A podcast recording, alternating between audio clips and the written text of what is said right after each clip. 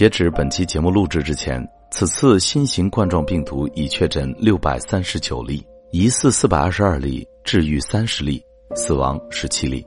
再次希望大家一定记得保持良好的个人卫生习惯，及时佩戴口罩，远离人群聚集地。嗨，亲爱的朋友，你好，欢迎收听英语美文朗读，我是你的朋友孟非 Phoenix。今天推送了《中国日报》这期关于新型冠状病毒的预防措施，在这里为大家分享语音版。How to keep yourself safe from new coronavirus? Wear masks outdoors.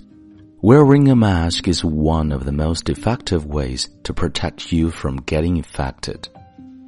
Make sure to wear it properly by tying up the nose clip and pulling the bottom of it over your chin so that your nose and mouth are both covered.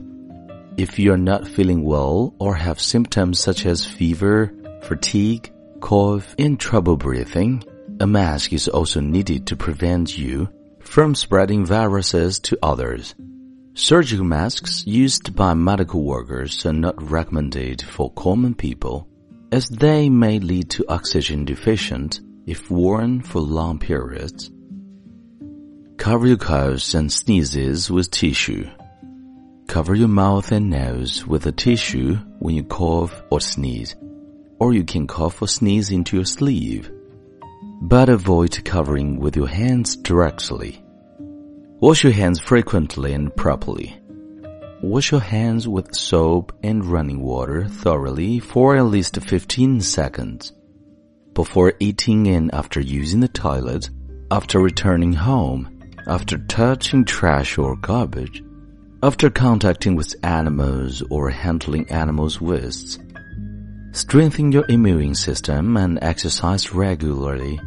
Exercise regularly is one of the most important ways to help you stay away from catching any infections. Make sure that shared spaces have good airflow and avoid going to crowded places such as hospital, railway stations, and airports. Wear a mask if transport or movement is necessary. Seek prompt medical attention if you have symptoms of fever and respiratory infection. Avoid close contact with people who have flu or cold-like symptoms. Eat thoroughly cooked meat and eggs. Avoid contact with wild animals or farmed livestock without any protection. Documents from National Health Commission.